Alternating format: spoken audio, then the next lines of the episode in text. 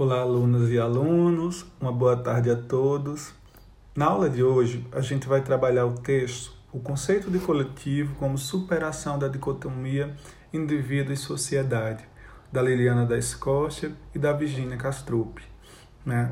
E esse é um texto que nos remete a uma série de questões que são importantes para a constituição do pensamento social moderno.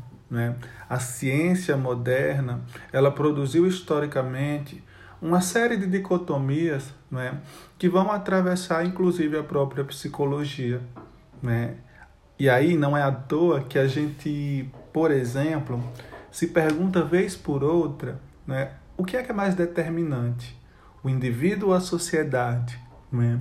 Tal pergunta remonta né, é, para a forma de organização né, da nossa produção de conhecimento científico que está o tempo todo operando na produção de dicotomias, binariedades, né? corpo, mente, razão, emoção, natureza e cultura, biológico e social, quase como se essas fossem instâncias da vida que se separam. Né?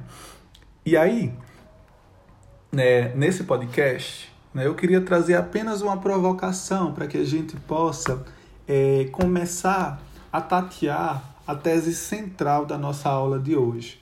Né? Não sairemos daqui com uma resposta pronta, longe disso, mas talvez com algumas curiosidades para que a gente possa é, caminhar mais um pouquinho né, no entendimento dessas relações que se tecem entre indivíduo e sociedade.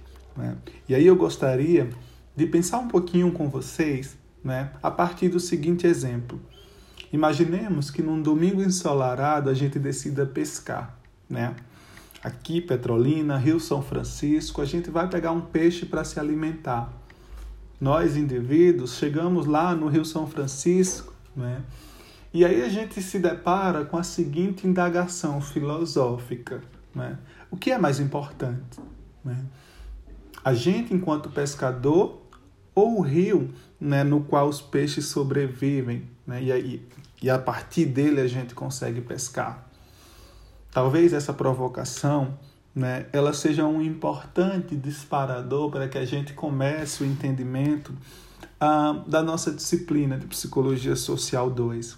Como eu havia dito para vocês, né, não sairemos desse podcast com a resposta, mas talvez com a pergunta.